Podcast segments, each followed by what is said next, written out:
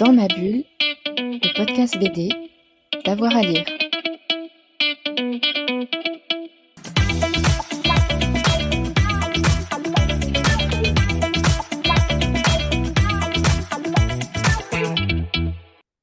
Bonjour à tous et à toutes, bienvenue dans ce nouvel épisode de Dans ma bulle, votre podcast 100% BD avec avoir à lire. Parmi les albums de ce début d'année 2023, j'ai eu le plaisir de lire À la recherche de l'homme sauvage chez Delcourt, la quête d'un jeune homme, Augustin, hanté par une idée, un homme sauvage pourrait subsister dans l'Himalaya.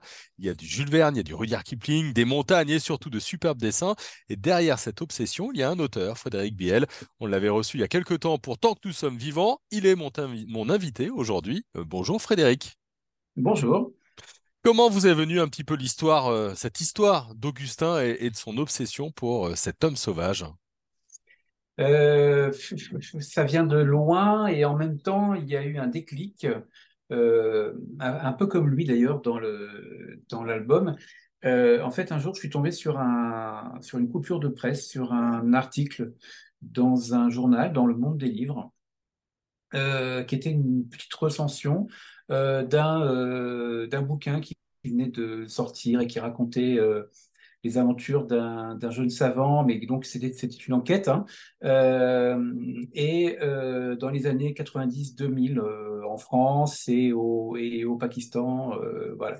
Et donc, mais c'est surtout, le, il y avait quelques mots clés comme, comme ça, c'est un peu ce que j'explique dans le, dans l'espèce de, petit texte que j'ai que j'ai mis euh, en tête de l'album, il y avait des mots, euh, il y avait euh, il y avait Yeti, il y avait euh, Hindu Kush, qui est une, cette chaîne de montagne au nord du, Pakistan.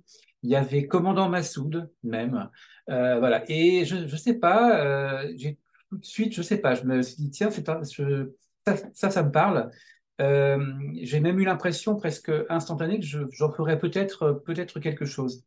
Et euh, j'ai découpé l'article, voilà. Ça, ça, ça, m'arrive assez souvent, c'est pas très très très original, mais quand et je l'ai encore fait euh, ce matin, quand je parce que je parcours assez souvent les revues littéraires ou les suppléments littéraires des journaux, voilà un peu sans trop penser à rien, mais de temps en temps, il y a des choses qui m'accrochent comme ça ou qui ont un, vague lien avec ce que je suis en, train de faire.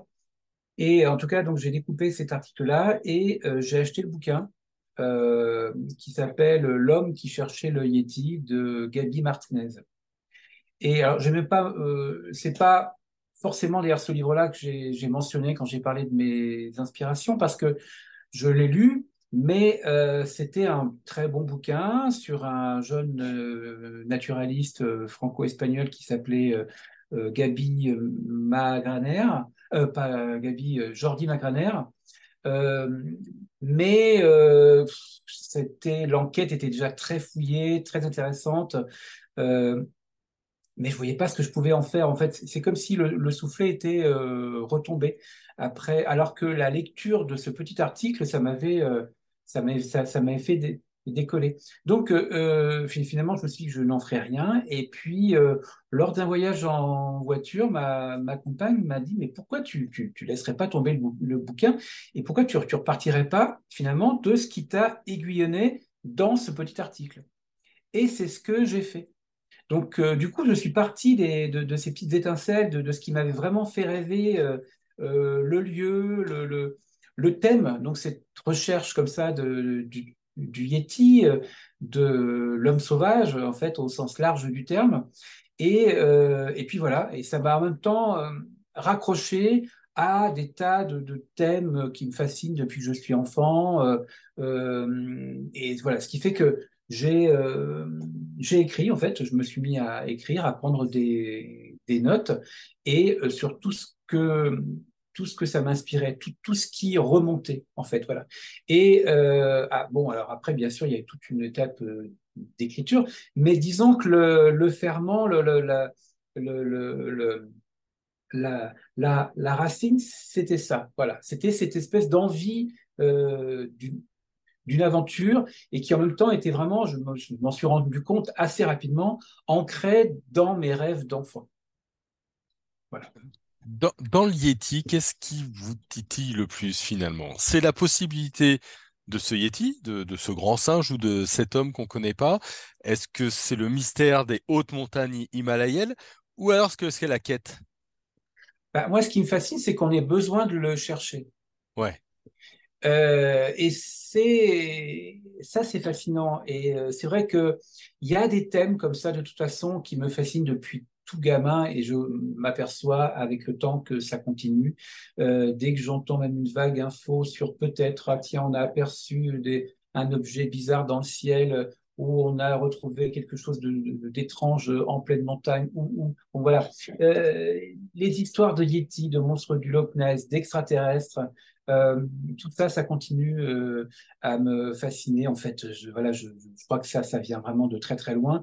Euh, et euh, ce qui fait, voilà, c'est cette fascination-là. Euh, c'est le fait que des gens, finalement, font ce que moi, je ne fais pas. Euh, certains vont carrément euh, euh, parcourir le monde pour essayer de les retrouver. Et ça, je ne me serais jamais vu faire ça. Mais, et en même temps, je suis, il y a une part de, de, de moi là-dedans qui se, qui se méfie beaucoup. même d'ailleurs, quand j'ai lu la, la biographie de, de, de Jordi Magraner, je me suis dit, bon, ce mec-là, d'ailleurs, c'est pour ça, il m'était pas plus sympathique que ça. Et, euh, ou même d'autres, d'autres, d'autres savants comme ça qui ont pu aller vraiment chercher euh, ces, ces, créatures. Mais euh, ce qui me fascine aussi, c'est les traces, c'est le fait que même en lisant des tas de choses, je me suis rendu compte un peu partout, des récits d'aventure, euh, des récits de voyage, euh, des mythes. Euh. En fait, on les trouve partout, ces hommes sauvages. C'est comme si les Yetis, je ne sais pas s'ils sont dans, dans, les montagnes du Karakoram ou de l'Himalaya, mais en tout cas, ils sont disséminés comme, comme ça, comme en poudre, absolument partout et dans le monde entier. Et ça, ça m'a fasciné. J'ai beaucoup travaillé là-dessus lors de l'élaboration du, du scénario. Euh, et euh, ce qui fait que mon homme sauvage, il s'est nourri un peu de toute cette, de toute cette recherche, mais qui est plutôt une, une, une recherche dans les livres. Mmh, il y, a quelque chose de, de, fascinant et, de passionnant. Alors, vous ne l'avez pas cherché, vous, le Yeti, mais il vous a fallu inventer un personnage qui le cherche. Et c'est ouais. le personnage d'Augustin. Mmh. Euh, ça part de cauchemars qu'il fait dans son enfance. Et il, va transformer ses cauchemars en quête. C'est intéressant, ça. Euh, comment vous le voyez, cet Augustin? Comment vous l'avez créé, composé? Alors, Augustin, il est assez, euh, comment dire, euh, il est assez composite. En fait, effectivement, il est, constitué de plein de, de plein d'éléments. D'abord, il est constitué de du petit garçon que j'étais. En fait, d'ailleurs, le petit Augustin, euh, c'est un peu moi. Euh, euh, franchement, il y a même euh, la fascination qu'il a, par exemple, pour le groupe sculpté de, Frémier à l'entrée de la grande galerie d'anatomie comparée du Muséum de Paris, du Muséum d'histoire naturelle. moi, je me souviens, enfin, c'est un de mes vieux souvenirs. Mon père avait dû m'emmener là et j'étais fasciné par ces, ce groupe. Et d'ailleurs, je ne savais plus au, départ, je suis parti de ce souvenir pour essayer de retrouver où il était. Parce qu'en fait, je me souvenais même pas. Euh, je savais qu'il était là, dans, à, à l'entrée quelque part, que ça, c'était une sorte de gardien euh, de cet endroit fa fabuleux qui est, qui est cette euh, galerie d'anatomie comparée. Euh, et j'ai finalement, effectivement, euh, pu confronter mes, mes souvenirs avec euh, la réalité, oui, euh, il est, il est toujours là et, on peut le voir. Et je me suis rendu compte que ce groupe sculpté, ce sculpteur, quelque part, était à l'origine, alors lui et d'autres sculptures du, même artiste étaient à, à l'origine finalement euh, de, du mythe de, du personnage, disons, de King Kong. C'est-à-dire, c'est une figuration sculptée comme ça de du grand singe à l'époque où c'était une, forme de, symbole de la sauvagerie, en même temps qui nous ressemblait, en fait, du sauvage au sens euh, large du terme, en nous, euh, et ténèbres, euh, comme aurait dit euh, Joseph Conrad. Et, euh, ce qui fait que ce groupe était très connu et il a fini, bah, certains, en tout cas certaines euh, copies se sont baladées jusqu'aux États-Unis, et on pense que c'est un un de ces, alors c'est notamment euh, Gorille enlevant une, une, une, une, négresse, comme on disait à l'époque. Comme là, le groupe dont je parle au début, c'est Orang-Outan étranglant un sauvage de Bornéo. Bon, euh, c'est évidemment, c'est les, les, les, noms de, de l'époque, mais cette thématique du singe, de la femme qui était en plus représentée d'une façon assez euh, lascive, euh, bah, euh, en fait, on, retrouve ça complètement dans le, dans le King Kong de, de 1933. Et qu'est-ce que c'est que King Kong? C'est un homme sauvage. C'est-à-dire que c'est vraiment toujours cette figure de, de l'humanoïde qui nous ressemble et qui en même temps euh, rend visible euh, notre origine animale, en fait. Voilà. Et, et, on trouve même ça dans la planète des singes. Euh, les singes de la planète des singes sont des hommes sauvages. Il y a des hommes sauvages dans les, dans les mythes médiévaux, dans l'Antiquité. Euh, Alexandre II le Grand, dans, le roman d'Alexandre, qui est un texte médiéval, a rencontré une tribu euh, d'hommes sauvages. Il y a des hommes sauvages dans Le Seigneur des Anneaux, euh, qui se rangent du bon côté d'ailleurs contre, les armées du, Mordor. Bon, bref, ils font partout.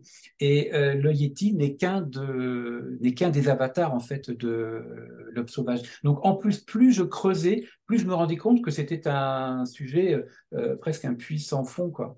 Et donc, je me suis retrouvé, comme mon personnage d'ailleurs, à remplir un carnet, à une sorte de, ce que j'ai appelé le journal de l'homme sauvage, et, dans lequel j'ai copié, j'ai recopié des textes, euh, des textes de Jung, euh, des textes de, de, de naturalistes. Ah bon, et euh, j'ai copié, j'ai collé des articles, j'ai fait des dessins. Enfin bon, bref, quand on le voit se, promener euh, et emmener jusqu'au bout du monde ce fameux, ce fameux gros euh, carnet, bah, en fait, moi, j'ai un gros carnet comme, comme ça qui m'a servi à, euh, à écrire, à, à, bâtir mon récit. Et ce qui fait que c'est pour ça que j'ai eu plaisir aussi à le, à le montrer parce que il y avait une sorte de, de, mise en abîme pour moi. Il y avait le, le cauchemar qui correspondait à, un cauchemar que, que j'ai fait quand j'étais euh, quand j'étais très quand j'étais très petit euh, de cet homme ombre là. Alors moi je, je l'appelais le gros le gros bonhomme paraît-il, mhm. euh, d'après ma mère. Et mais je faisais des rêves comme ça. Et ce qui fait que je suis parti finalement plus je creusais, plus je me rendais compte que je pouvais complètement m'approprier ce, récit et je suis parti vraiment voilà, de mes fascinations, euh, de, mes, intérêts et notamment de mon, enfance. Alors, je n'ai pas grandi dans, la même ville que, lui, mais quand même, ça correspond vraiment à une partie de ma, petite enfance. Même l'épisode avec l'instituteur au, au début correspond à une scène qui s'est passée réellement entre euh, ma mère et le et, le directeur de l'école. Voilà. Euh, donc, voilà, c'est parti de ça. Ça, c'est vraiment la, la racine. Et puis, bon, ensuite, euh, assez rapidement, il y a le personnage, il y a l'univers de, des aventures de Tintin euh, que j'ai eu envie d'y intégrer parce que pour moi, c'était aussi une, aventure qui est liée à la fascination pour le dessin, pour le récit des, dessiner.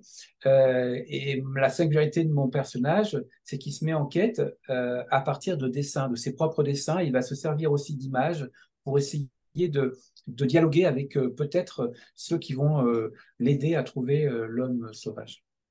Ouais, donc quelque chose à la, à la fois de, de très personnel et, et de très référencé. On pourrait, si on lisait assez vite, euh, dire que c'est un roman d'apprentissage quelque part. Augustin euh, va, va, grandir à la recherche de cet homme sauvage. Mais finalement, en y réfléchissant, j'en suis pas si sûr. Euh, comment vous le voyez, vous? Parce que c'est pas tant l'apprentissage que la quête absolue, la quête jusqu'au bout, finalement. Oui, je pense que c'est effectivement un état du développement de, mon personnage qui est, c'est comme si c'était finalement fondu dans son enfance. C'est-à-dire qu'il n'est pas passé au-delà. et d'ailleurs, il est finalement euh, entouré de gens qui sont comme des guides, d'hommes, de femmes qui arrivent là, qui sont comme des guides, euh, comme, des, adultes, eux, qui sont, sa copine est, adulte. D'ailleurs, c'est quelqu'un qui, euh, à la fin, aura un enfant. Enfin voilà. Et, et, lui, c'est un, c'est un éternel, enfant.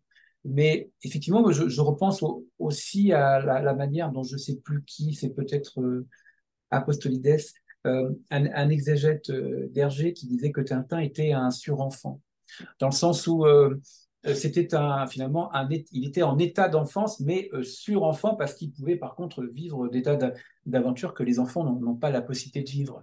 Et mon personnage, il est finalement, il est comme prisonnier d'un cauchemar d'enfant, alors en même temps qu'il y a des raisons dans sa vie, hein, qui a, qui, qui, a, des raisons biographiques, euh, mais euh, et il va, il va, il a besoin d'aller au, bout en fait euh, mm. de, de, ce rêve, enfin de, plutôt de ce cauchemar.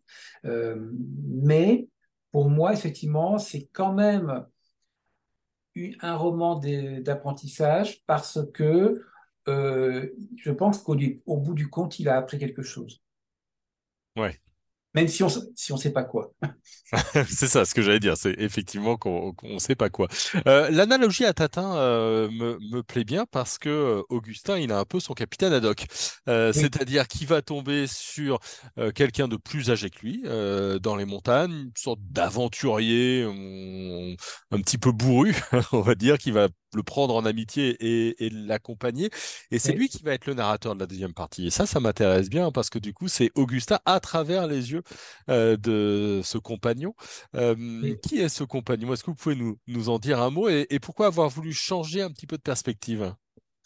Alors en fait, c'est vrai que assez rapidement, euh, l'idée de, de, points de vue différents pour raconter l'histoire euh, m'est apparue intéressante et assez pertinente parce que ça me permettait d'abord de moi-même ce personnage-là, même s'il partait d'éléments euh, disons assez assez intimes, euh, il, m'échappait quand même. Je le trouvais assez mystérieux et ça me semblait intéressant qu'il reste mystérieux et qu'il existe par le témoignage de ceux qui l'ont ceux qui l'aiment, ceux qui l'aident, euh, ceux qui, à un moment donné, croisent sa route. Et euh, j'aime bien aussi simplement cette forme de, de récit où on n'a pas un narrateur euh, omniscient, comme on, comme on dit, mais on a des points de vue. Et là, en l'occurrence, ce qui était intéressant, c'est qu'on pouvait avoir là trois points de vue différents effectivement, le point de vue de, de sa copine, qui d'une certaine façon est, celle qui raconte l'histoire au, début. Alors il y a même sa mère, en fait, hein, qui raconte finalement, qui parle, qui raconte ce qu'est son petit garçon à, à l'instituteur, puis on voit bien qu'on a, on épouse le regard de, de, sa jeune, de sa jeune copine quand, quand, il, quand, quand, il est tout jeune homme. Et puis ensuite, effectivement, il y a, il y a cette rencontre qui là, effectivement, est une rencontre du bout du monde, mais quelqu'un qui est euh, voilà qui, qui, est français euh, et qui là une, sorte, une forme de naufragé hein, qui, est, qui est un peu qui est un peu coincé et pour moi euh, là je l'ai vraiment nourri bien sûr il y a quelque chose du capitaine Haddock mais il y a aussi quelque chose beaucoup de choses des personnages de, de Saint-Exupéry c'est mmh. pour ça qu'il est pilote euh, mais c'est un pilote euh, qui n'a plus d'avion. C'est vraiment le pilote du Petit Prince qui se retrouve coincé en plein désert et qui, qui tombe sur le Petit Prince, en fait. Voilà. Et, et là, et ça, c'est plus ou moins conscient d'ailleurs. C'est assez drôle. Lors de l'écriture, euh, le personnage s'est affirmé comme ça. Moi, je pensais beaucoup au ad hoc des, aventures de, de, Tintin aussi, qui, euh, qui va, qui a beau dire ah non, vous ne m'emmènerez jamais là-bas et tout. Et puis en fait, dans la case d'après, il a son sac et tout ça. Bon, voilà. Et c'est un peu comme ça que mon, c'est comme ça qu'Adoc est, presque à chaque aventure. Et c'est-à-dire que Haddock, c'est l'ami absolu, c'est le soutien sans faille. Alors même qu'il est, euh, qu'il a des tas de faiblesses, qu'effectivement il est alcoolique, euh, il, euh, il, il, a, il, il, a un penchant aussi pour l'auto-apitoiement. Enfin bon, ce qu'est mon, mon, mon personnage d'ailleurs, mais c'est un soutien sans faille. Et je, là, j'avais quand même effectivement besoin euh, que mon personnage, qui est un personnage très, très opaque, finalement assez mystérieux et qui est finalement un, quelqu'un qui n'a qui ne peut pas vraiment avoir d'attache parce qu'il est trop pris par son rêve. En fait, il est comme dit le comme dit capitaine puisque le, personnage s'appelle capitaine, c'est son nom de famille. Euh, il était pris par son par son idée. Et là, il fallait quand même qu'il rencontre des auxiliaires, des aides, des amis euh, qui, font, qui, qui, qui, qui, pouvaient faire qu'il ne se pas suicider au bout de 10 pages. Quoi.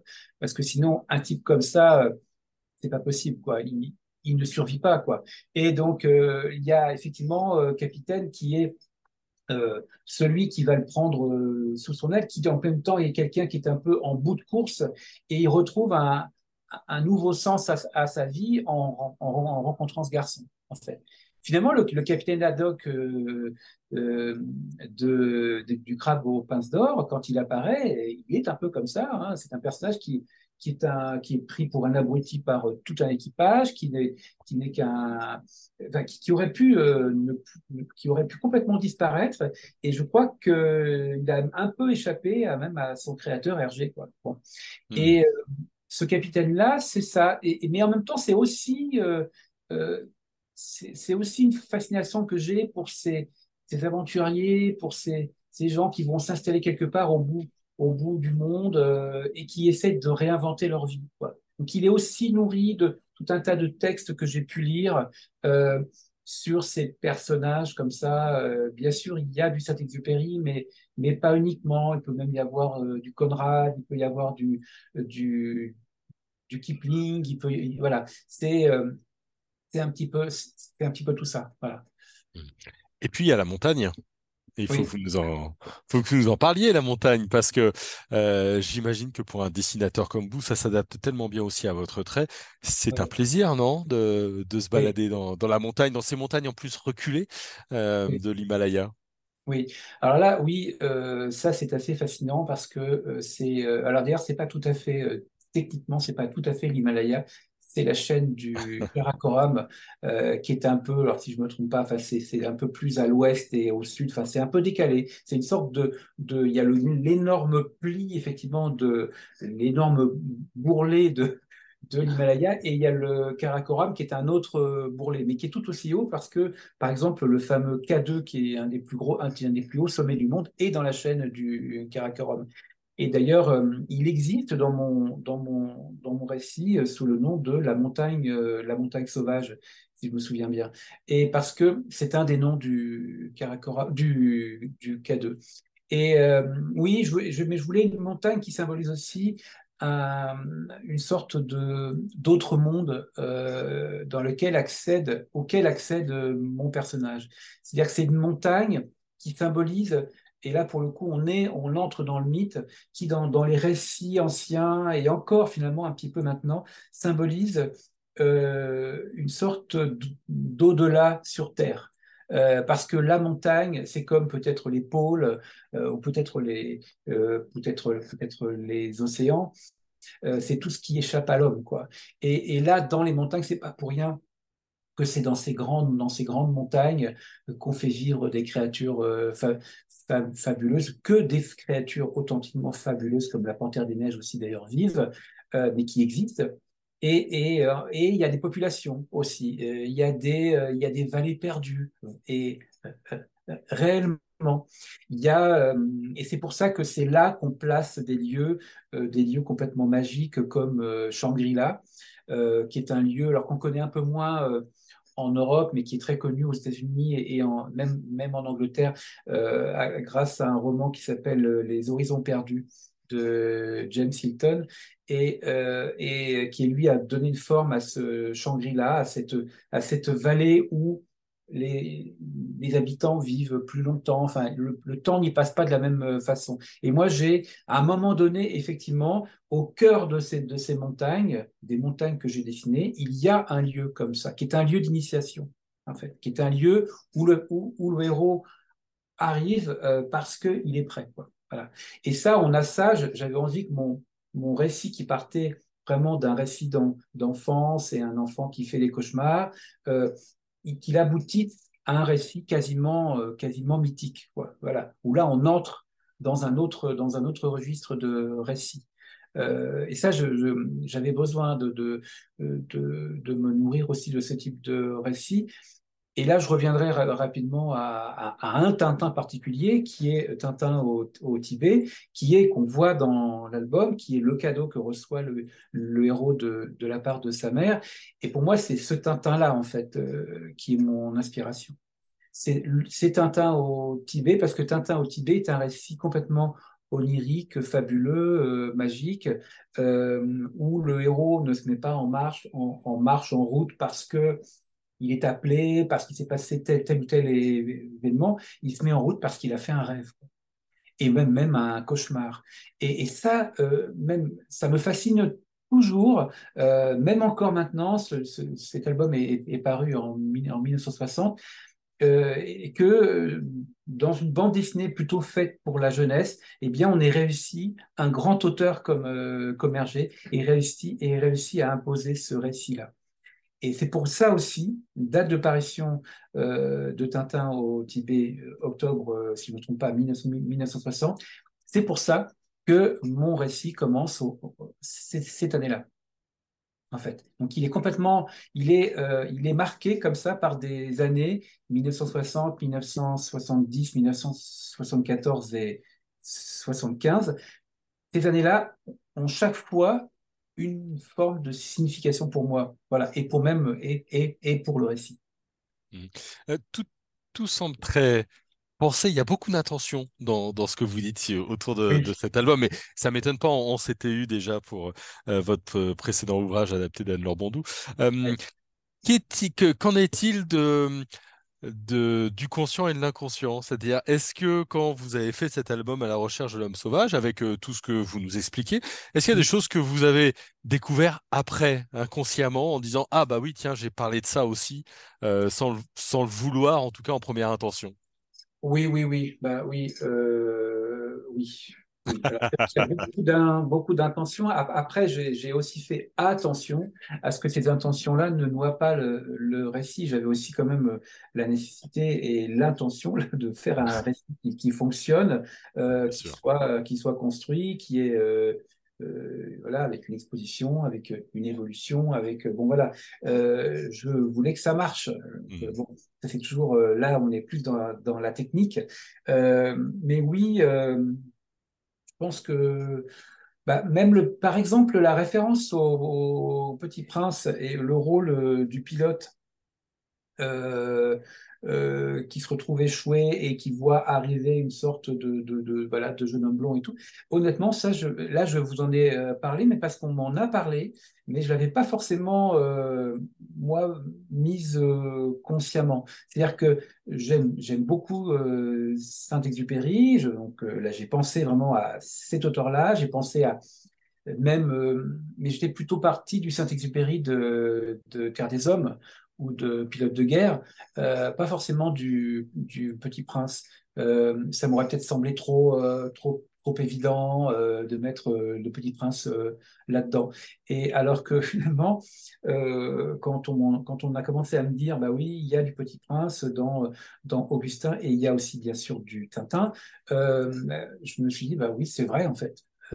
Et c'est vrai que bah, capitaine, euh, c'est un pilote, euh, son avion est échoué, en panne, euh, il faut qu'il le répare, mais il peut pas.